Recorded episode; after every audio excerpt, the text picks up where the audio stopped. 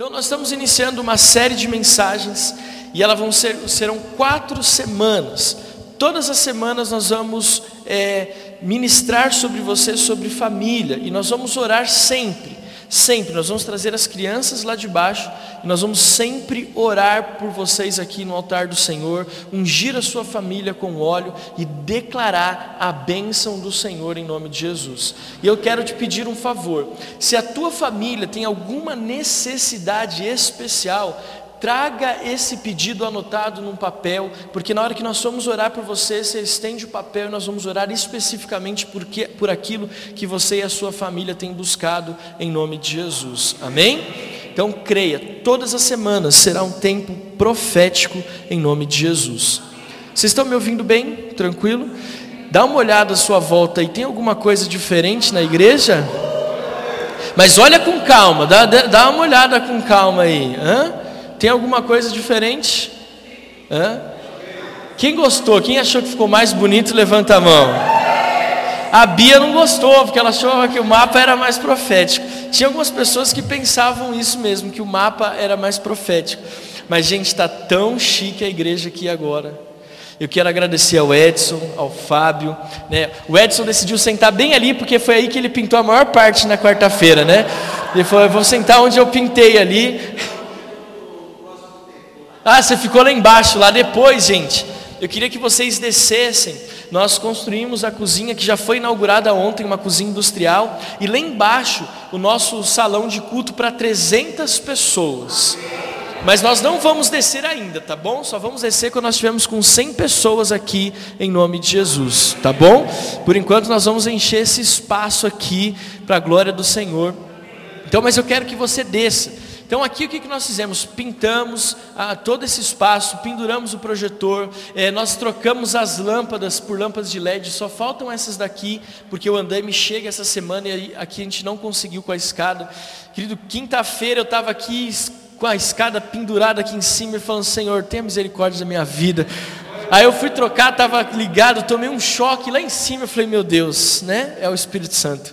Graças a Deus eu estava bem grudadinho ali, graças não aconteceu nada. Três dias sem nenhum incidente, amém? Ninguém se machucou, nada aconteceu. E eu quero aqui honrar então a vida do Edson, do Fábio. Nós decidimos antecipar o mutirão que seria só ontem, não daria para fazer tudo se fosse só ontem. Então o apóstolo Joel veio com os demais pastores da igreja nossa sede e nós aqui fizemos o mutirão em três dias. Nós reformamos aqui a cozinha lá embaixo e o templo que você vai ver como tá lindo também. Se você ainda não foi no banheiro, até as torneiras do banheiro agora são automáticas. Fala assim: "Uau! É chique, hein?" Só que eu vou te dar uma dica, a gente vai precisar pôr um redutor lá dentro. Então cuidado para você não pôr a mão de baixo e a água voltar toda na sua roupa, tá bom? Porque a pressão ainda está muito forte.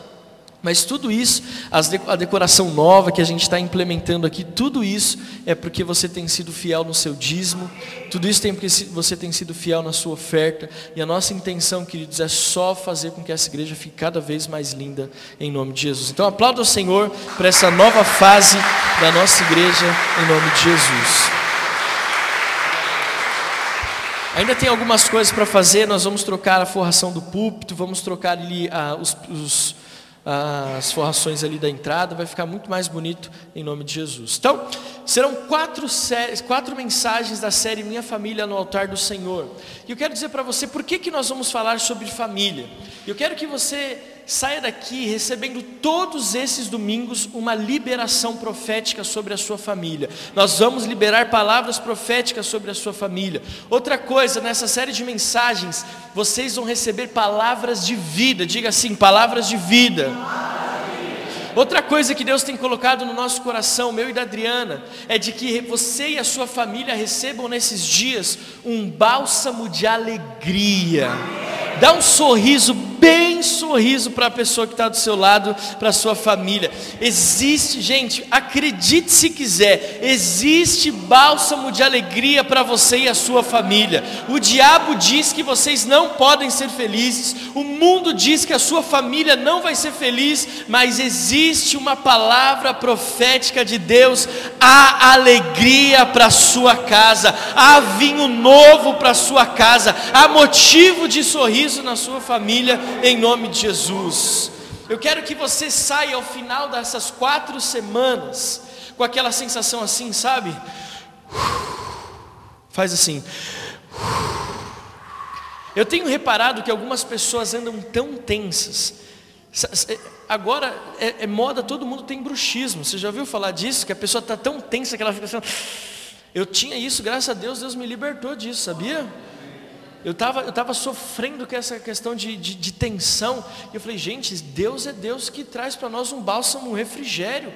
E aí eu tenho vivido esse tempo. Então, eu sei que talvez algumas pessoas, e o Espírito Santo me incomoda disso, algumas pessoas estão assim, sabe, andam tensas, chegam no trabalho tensa, fica com a família tensa e vai fazer tudo que faz, tá, sabe, aquela pilha de nervos. Deixa eu falar para você, no final dessas quatro semanas você vai falar assim.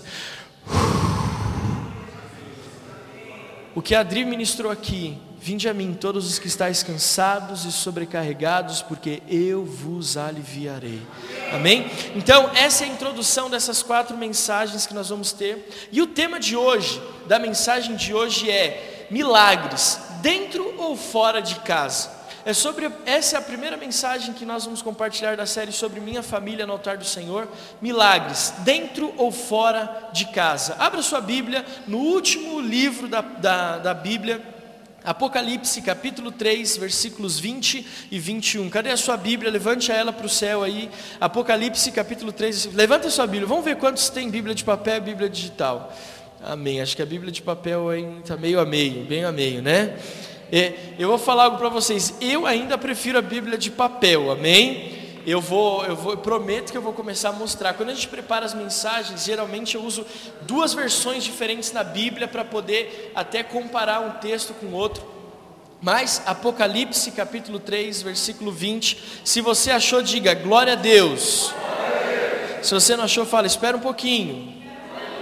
É o, gente, acharam ou não acharam? Apocalipse 3:20, Apocalipse 3:20. Apocalipse 3, 20.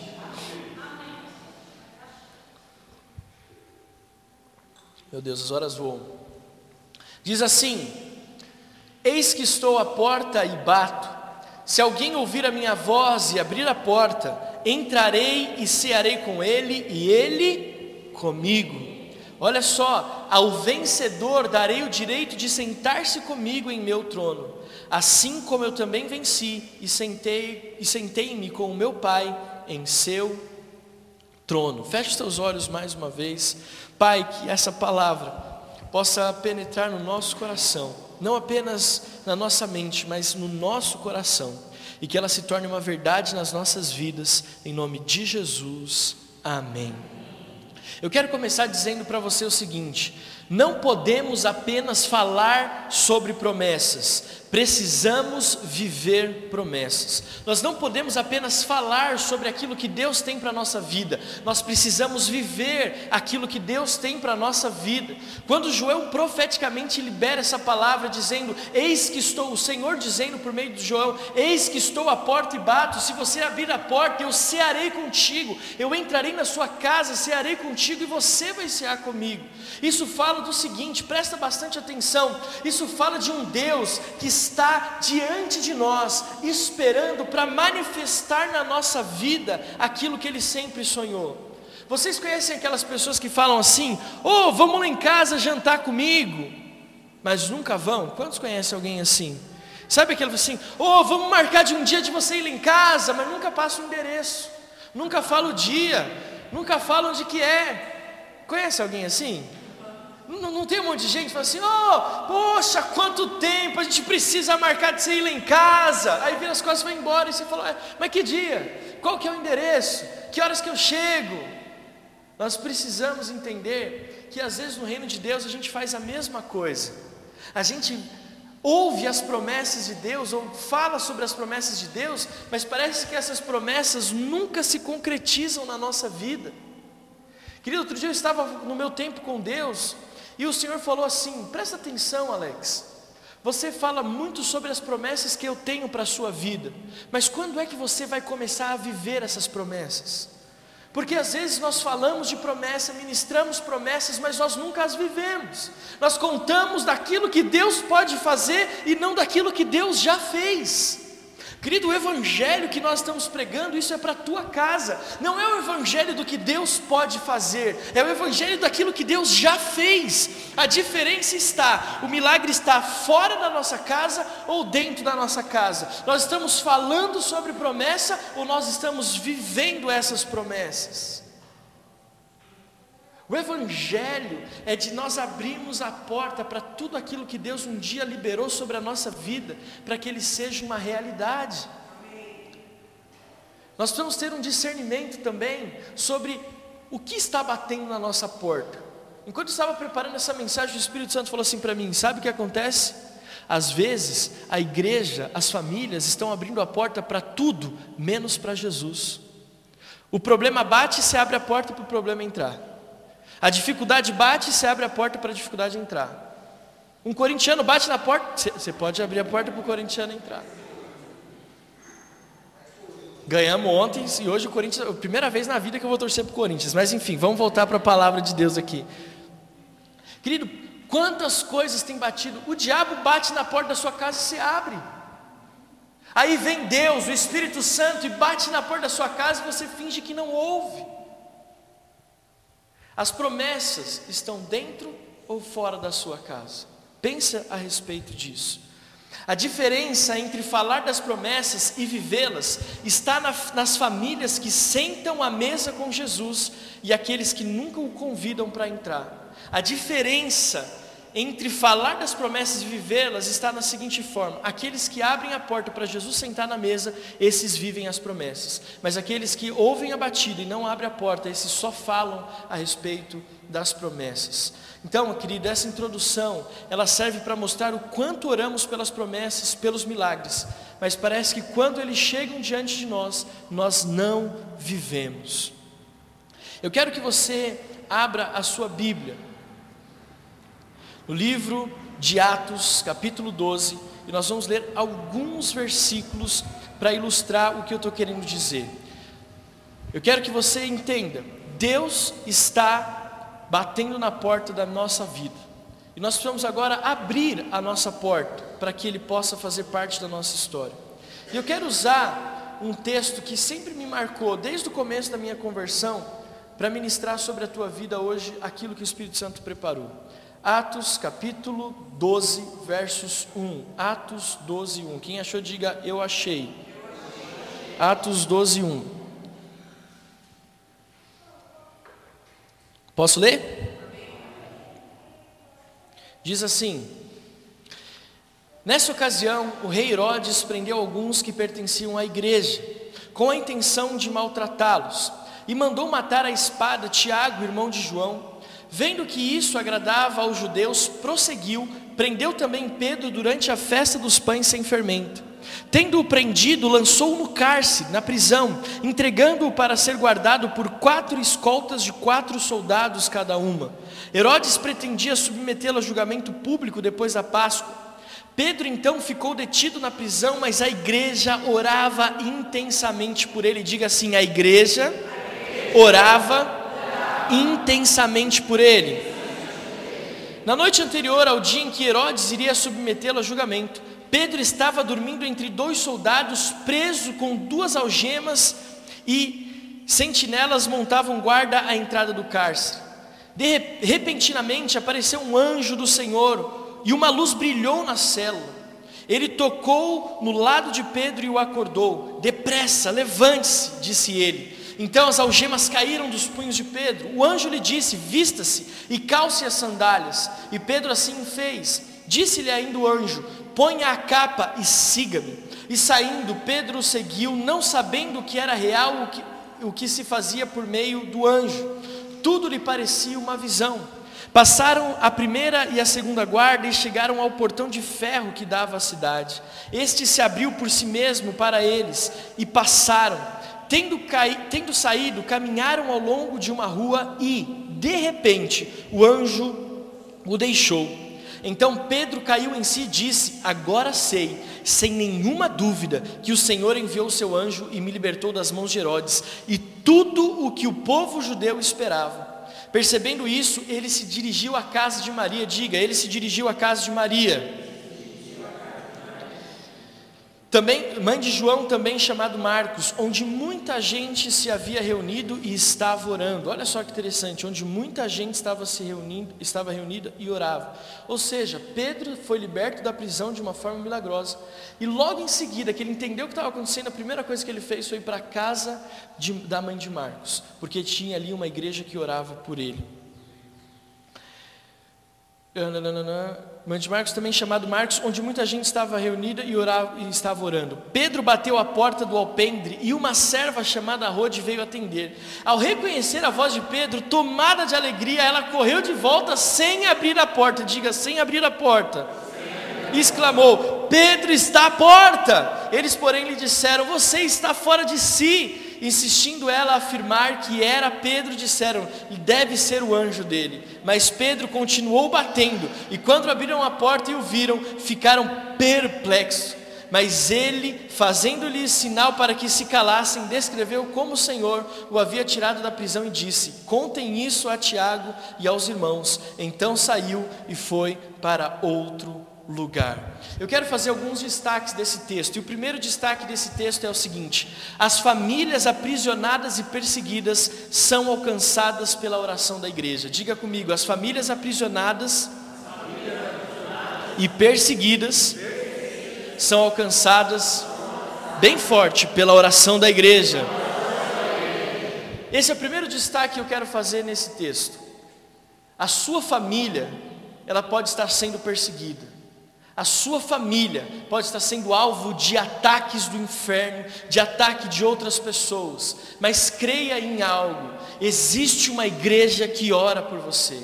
Queridas famílias, eu já falei sobre isso algumas vezes. Não precisa pesquisar muito, você consegue perceber que as famílias estão sofrendo ataque. Existe ideologia de gênero hoje. As pessoas falam disso como se fosse a coisa mais normal. Existe um plano diabólico para destruir o projeto de Deus que é chamado família. Quando nós olhamos para as famílias hoje, uma alienação das responsabilidades do homem e da mulher acontece. O homem não é mais homem, a mulher não é mais mulher. Em que sentido? A mulher não assume o papel de ajudadora e o homem não assume o papel de cabeça, de responsável pela família, de sacerdote. E está se tornando muito comum mulheres trabalharem para sustentar a casa enquanto o homem não consegue.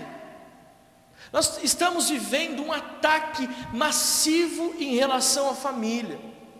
Quando você assiste a novela, por exemplo, você não consegue perceber quanto a família está sendo atacada? Sim ou não? Quer dizer que está assistindo novela? Te peguei, né, japonês? Quando você assiste a novela, você não consegue perceber que a família está sob ataque? Sim ou não? Quando assistia, né? É. A última novela que eu assisti foi Fera Ferida, meu amigo. Faz tanto tempo isso. Tem alguns que nem lembram dessa novela. Hã? Não, foi, foi quando eu era bem pequenininho. Bem, vamos voltar aqui.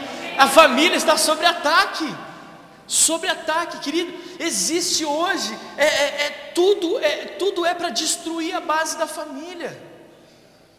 Tudo. Se você pega esses vídeos agora, porque quando a gente a está num novo tempo, numa nova época, agora é YouTube, agora é podcast, agora é on demand, agora as coisas são acessadas a hora que você quer. Você já parou para assistir o que esses YouTubers têm falado na, na, na internet? Se você tem filhos, preste muita atenção no que os seus filhos têm assistido na internet. Porque existem homens e mulheres levantadas pelo inferno para desestruturar os seus filhos e causar a destruição da sua família. Quando nós olhamos hoje, a família está sob ataque. Pais não se relacionam mais com filhos, filhos não se relacionam mais com os pais. Parece que existe uma guerra interna, o individualismo. Parece que o homem tem, é dono de si e a mulher é, dono de, é, é dona dela, e não existe mais cumplicidade no casamento. Parece que o marido não tem mais prazer em compartilhar os sonhos com a esposa, e a esposa parece que esconde os seus sentimentos do marido. Isso é prova de como a família está sob ataque. Mas lembre-se: existe uma igreja que ora pelas famílias. Competição, liberalismo, imoralidade, pecados ocultos dentro da família. pecados que estão no coração do homem, no coração da mulher, no coração dos filhos. Quantos filhos com a atitude daquele jovem que pediu a herança para o seu pai, na parábola do filho pródigo? Filhos que não vêm a hora de assumir o controle sobre a vida dos pais, controle emocional, controle financeiro. Querido, nós não podemos é, não deixar de estar atento aos ataques contra a família.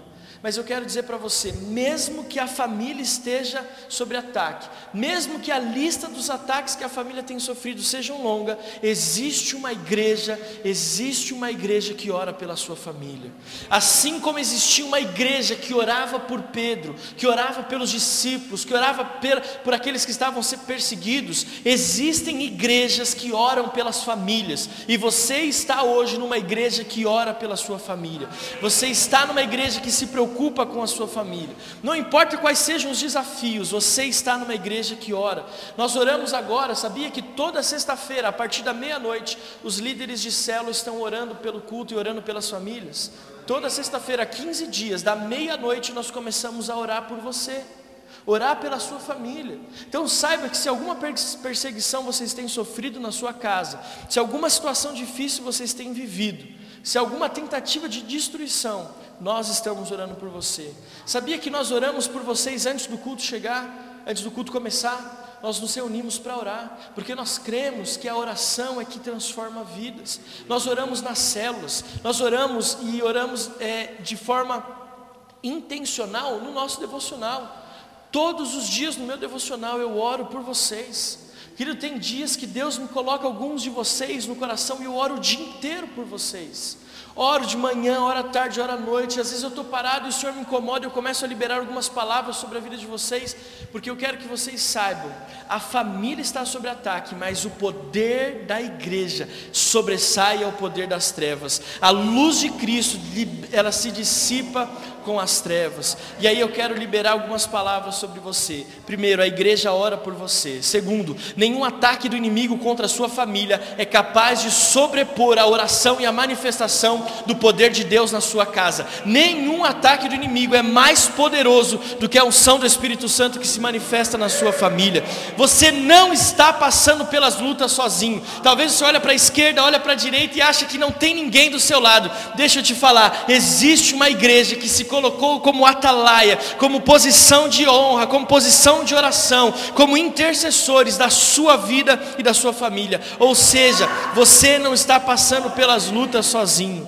Pedro, quando estava no cárcere, sabia: alguém ora por mim. Se você e a sua família estão passando pelo cárcere, saiba: alguém está orando por mim, alguém está orando pela minha família. Aleluia. E eu digo para você, a oração da igreja é responsável para que os milagres não fiquem parados na porta da sua casa. A oração da igreja é responsável para que os milagres não fiquem parados na porta da sua casa, mas estejam acessíveis a você e a sua família. A oração é o primeiro passo para que o milagre se torne uma realidade. O segundo destaque de três que eu quero fazer com você nessa manhã é o seguinte: ainda existem, ainda existe milagres e sobrenatural nos dias de hoje. Diga assim comigo, ainda existe milagres e sobrenatural de Deus hoje. Ainda existe. Eu tenho percebido, sabe o que, querido? Que às vezes nós não acreditamos mais em milagres. Parece que a igreja hoje não acredita mais em milagres, não acredita mais em sobrenatural de Deus. Parece que hoje falar que um cego voltou a enxergar é uma utopia. Parece que falar de um surdo que voltou a ouvir é uma utopia. Mas eu falo para você como pastor, Deus ainda está disponível, o Espírito Santo ainda está disponível para operar milagres na sua família, mas não milagres quaisquer, não é a cura de uma dor de cabeça, não é a cura de uma dor de estômago, que não é uma dor de estômago, é, quando eu falo isso, que não estou falando que é algo é, assim, simples, ah, estou com uma dorzinha de cabeça e Deus cura, não, eu estou falando de milagres assim extraordinários, coisas que não, não é a Neusaldina que cura, coisas que não é um Dorflex que tira, de milagres que só o Espírito Santo pode fazer.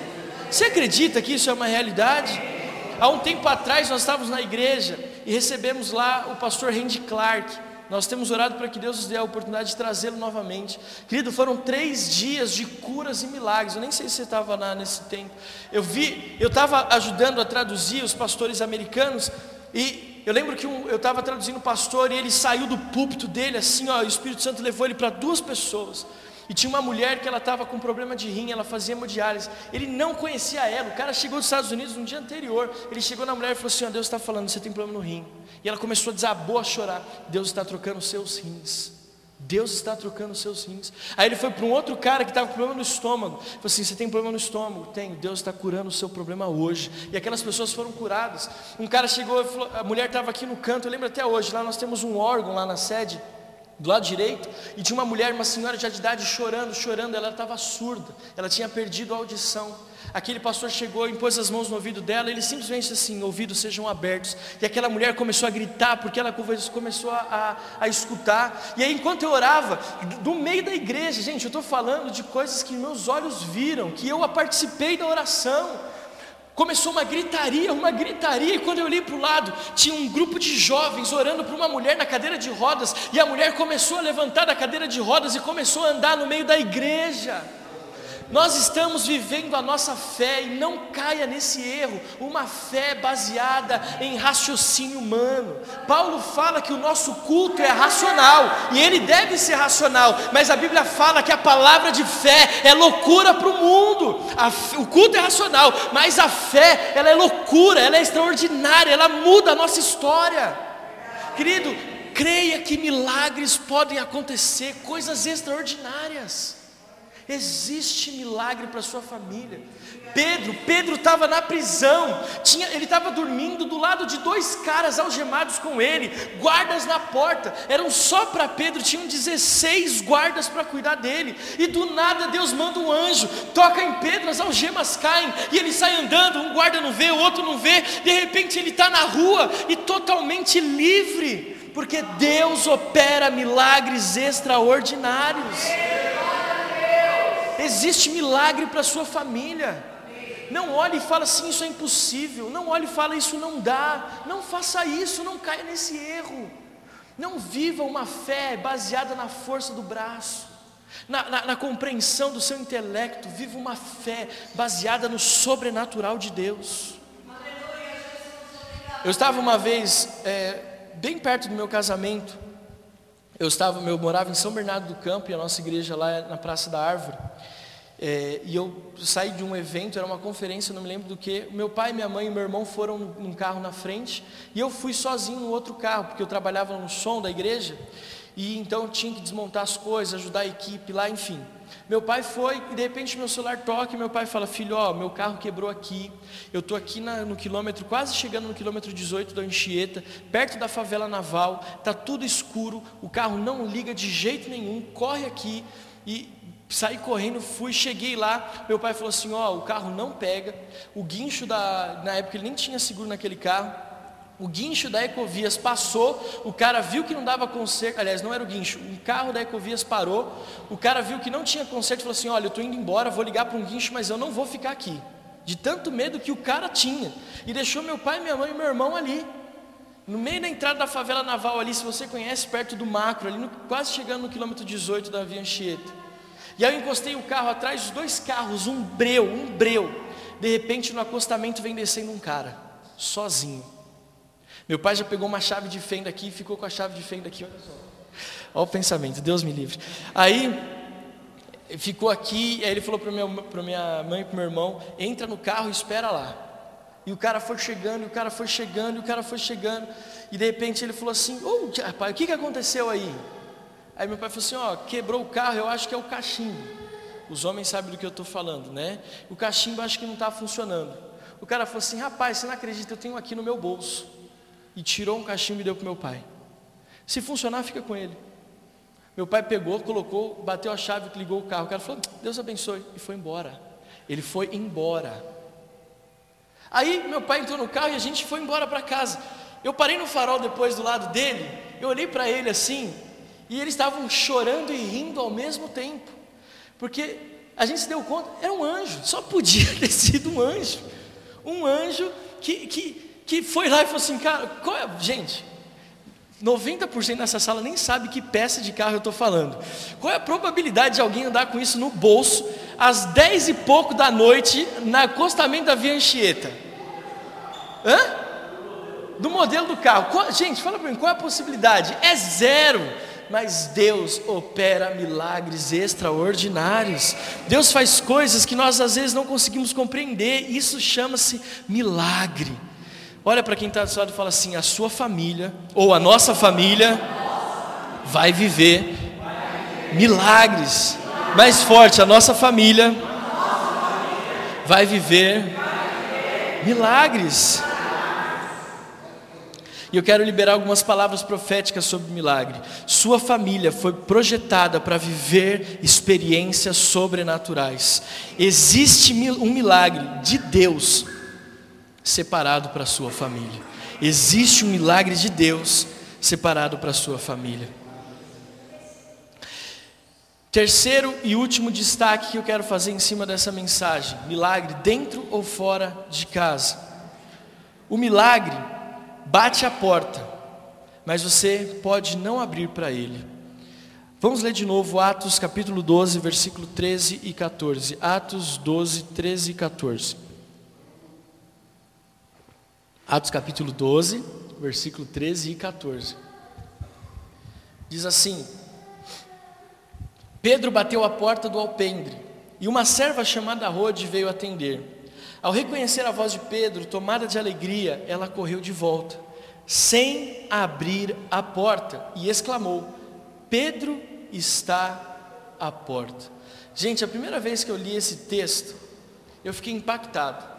E aqui, nesse terceiro e último destaque, ao mesmo tempo que a gente chega no final dessa mensagem, nós também chegamos ao clímax daquilo que o Senhor quer falar, ao ponto alto da, da mensagem de hoje para a sua família. Nós estamos por muitas vezes, como Rode, nós estamos dentro de casa, orando, jejuando, clamando, fazendo promessa, fazendo voto, fazendo tudo que pode para que o milagre chegue na nossa casa. Aí sabe o que acontece? Deus fala assim: vou, vou, vou, dar esse milagre, vou responder essa oração. Aí o milagre vem todo feliz e bate na porta da sua casa. Aí sabe o que você faz? Você olha e fala: ah, meu milagre! E vira as costas e volta para dentro. É isso que eu falo da diferença entre falar sobre promessas e viver promessas. O que, que aconteceu aqui é um exemplo claro de aquilo que nós às vezes falamos, acreditamos que pode acontecer, mas não vivemos. Ela orou, o milagre aconteceu, ela viu o milagre na porta, mas ela não deixou ele entrar, ela voltou para dentro. A Bíblia fala que ela ficou feliz, mas gente, Pedro continuou do lado de fora. Nós não podemos nos acostumar a viver uma vida de apenas contemplar o que Deus pode fazer e não viver o que Deus programou para que a gente pudesse viver. Olha, se você fizesse uma análise da sua vida, pensa comigo, quantos milagres você já orou ao longo da sua vida e que estão parados na porta da sua casa e você nunca deixou que eles entrassem? Quantos jejum você já fez? Quantos montes você já subiu em busca de um milagre e Deus concedeu e você não deixou ele entrar na sua casa? Você não permitiu viver aquilo junto com a sua família. Nós não podemos, assim como Rode, viver um evangelho onde os meus olhos contemplam, mas eu não vivo. O livro de Jó, no seu capítulo 42, já encerrando todo o sofrimento, quase no final onde Deus muda a sorte de Jó, ele fala o seguinte: Meus ouvidos já tinham ouvido a teu respeito, mas agora os meus olhos te viram. Deixa eu te falar o que Deus Jó está dizendo aqui.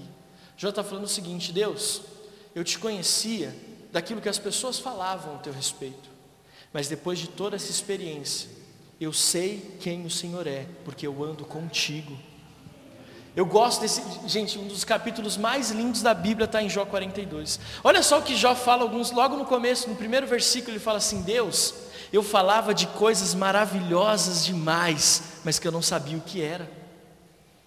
Coisas maravilhosas, mas eram muito maiores do que o meu próprio entendimento.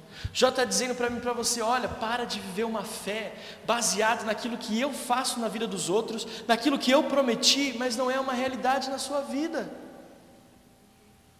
Quando eu fiz as sete semanas pela primeira vez, o apóstolo Géser, em uma das ministrações, ele fala, ele conta um exemplo, uma ilustração que é a seguinte: um homem muito pobre, muito pobre, ele foi alcançado pela graça de Deus e um homem muito rico deu para ele uma mansão, uma baita de uma mansão, e falou: a chave da casa está aqui, a escritura está no teu nome, a casa é sua. Essa casa, estou brincando. A casa é sua. Aí sabe o que acontece? As pessoas ficaram sabendo desse testemunho poderoso. O homem que não tinha condições agora recebe uma mansão por herança.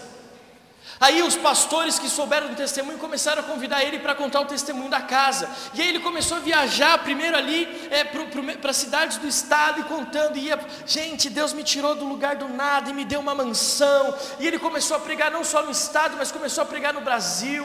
E ele começou a receber convite para contar o testemunho de como Deus faz coisas poderosas. Mas aí teve um dia que depois ele dar o testemunho, desceu do púlpito, um homem chegou para ele e falou assim: Mas e aí? Como que é essa casa por dentro? Aí o homem percebeu que depois de pregar tanto sobre o testemunho que Deus fez na vida dele, ele percebeu que ele nunca tinha ido na casa para ver ela de verdade, nunca tinha entrado para contemplar a bênção que ele tinha recebido. Isso às vezes acontece na nossa vida. Nós vemos a bênção, sabemos que ela existe, contamos para todo mundo que ela está lá, mas nós de verdade nunca colocamos a mão nós de verdade nunca vivemos. E aí sabe o que acontece? O Evangelho começa a ser falado de algo que nós nunca vivemos. Nós começamos a dar testemunhos de algo que nós nunca experimentamos. E falamos para os outros de um Deus que nós nunca sabemos o que Ele pode fazer na nossa vida de verdade.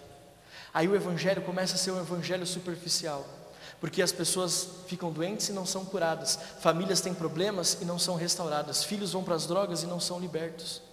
Porque o nosso conceito de Deus é aquele que está fora de casa e não dentro. O nosso conceito de Deus é aquele que está batendo a porta, mas que nós ainda não abrimos. Olha para quem está do seu lado e diga assim: abra a porta da sua casa. Pensa comigo, quantos milagres você tem orado Quantos milagres estão na porta da sua casa e você ainda não abriu a porta?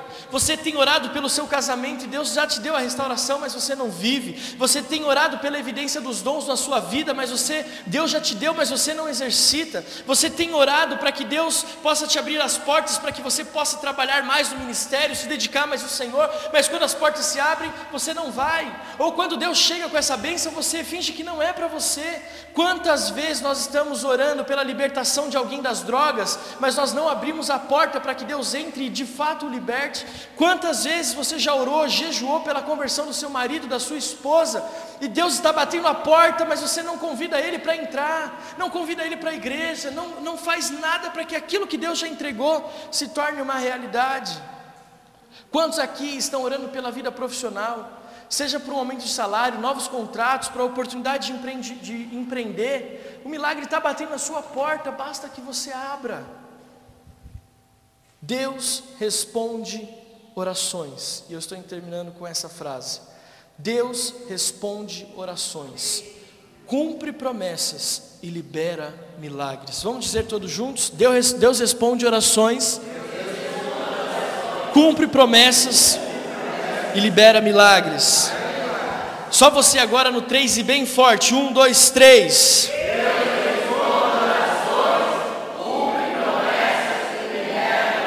Fica de pé no seu lugar em nome de Jesus. Se você pode, aplauda bem forte ao Senhor.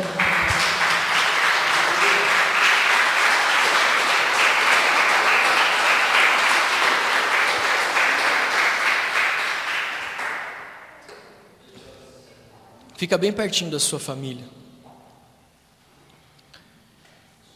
Deus quer, que as promessas, Deus quer as promessas dentro da sua casa e não fora dela. Deus quer que as promessas dele se cumpram na sua vida. Não existe nada mais lindo do que você falar do que Deus já fez na sua vida ao invés daquilo que Deus pode fazer. Nós estamos num tempo onde Jesus está às portas, literalmente, não só agora como base para essa mensagem. Ele está voltando. Em breve ele vai vir buscar a igreja.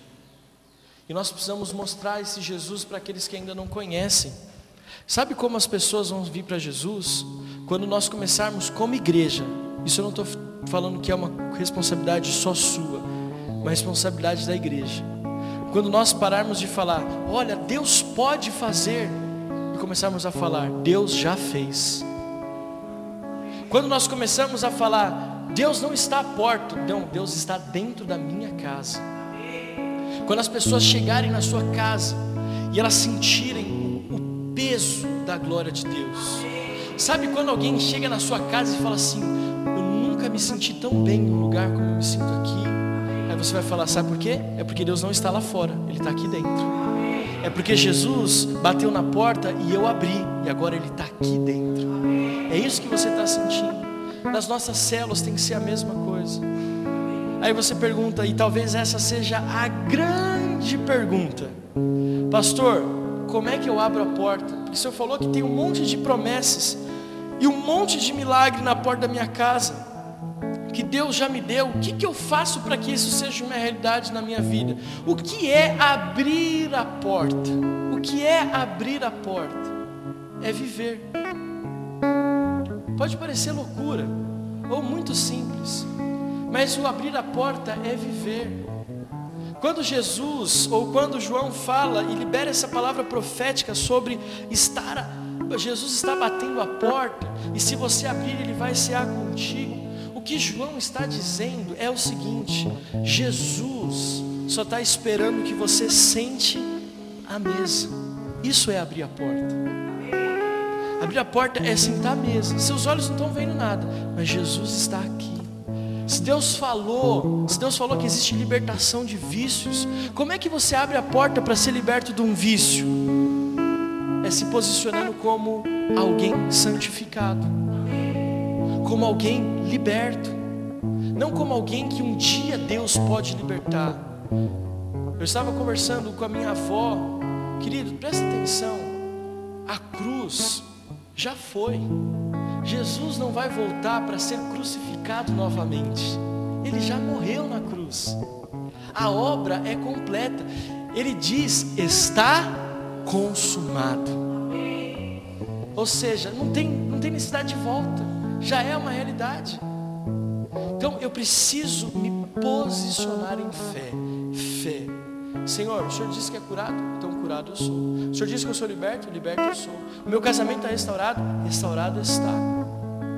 Porque Deus já cumpriu na minha e na sua vida aquilo que Ele prometeu. Aquilo que Ele prometeu. Olha só que interessante, estou encerrando a mensagem. Quando você lê a história de Daniel, você percebe que ele orava três vezes por dia. Nós descobrimos que assim que Daniel orou a primeira vez, Deus liberou a bênção para que pudesse chegar até ele.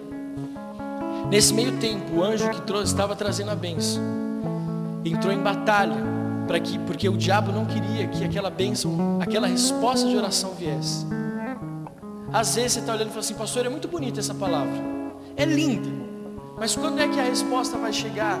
Quando é que realmente eu vou poder entrar? Quando é que realmente eu posso abrir a porta? Não está chegando, está demorando. Ei, Deus já liberou. É uma realidade. Mesmo que demore 21 dias, já viva como alguém que recebeu a promessa de Deus na sua vida. Então feche seus olhos com a sua família. E nós vamos adorar ao Senhor. E eu quero que você possa, nesse momento de adoração, abrir a porta da sua casa para que o Senhor possa entrar. Abrir a porta da sua casa para que Jesus possa reinar. O milagre a partir de hoje não vai ficar mais de fora da tua família. Não vai ficar mais do lado de fora da tua família, mas vai ficar lá dentro. Senhor, nós declaramos essa manifestação da glória do Senhor na nossa vida. Senhor, abençoa cada família aqui nesta manhã. Nós declaramos o sonho do Senhor se tornando uma realidade para cada um de nós.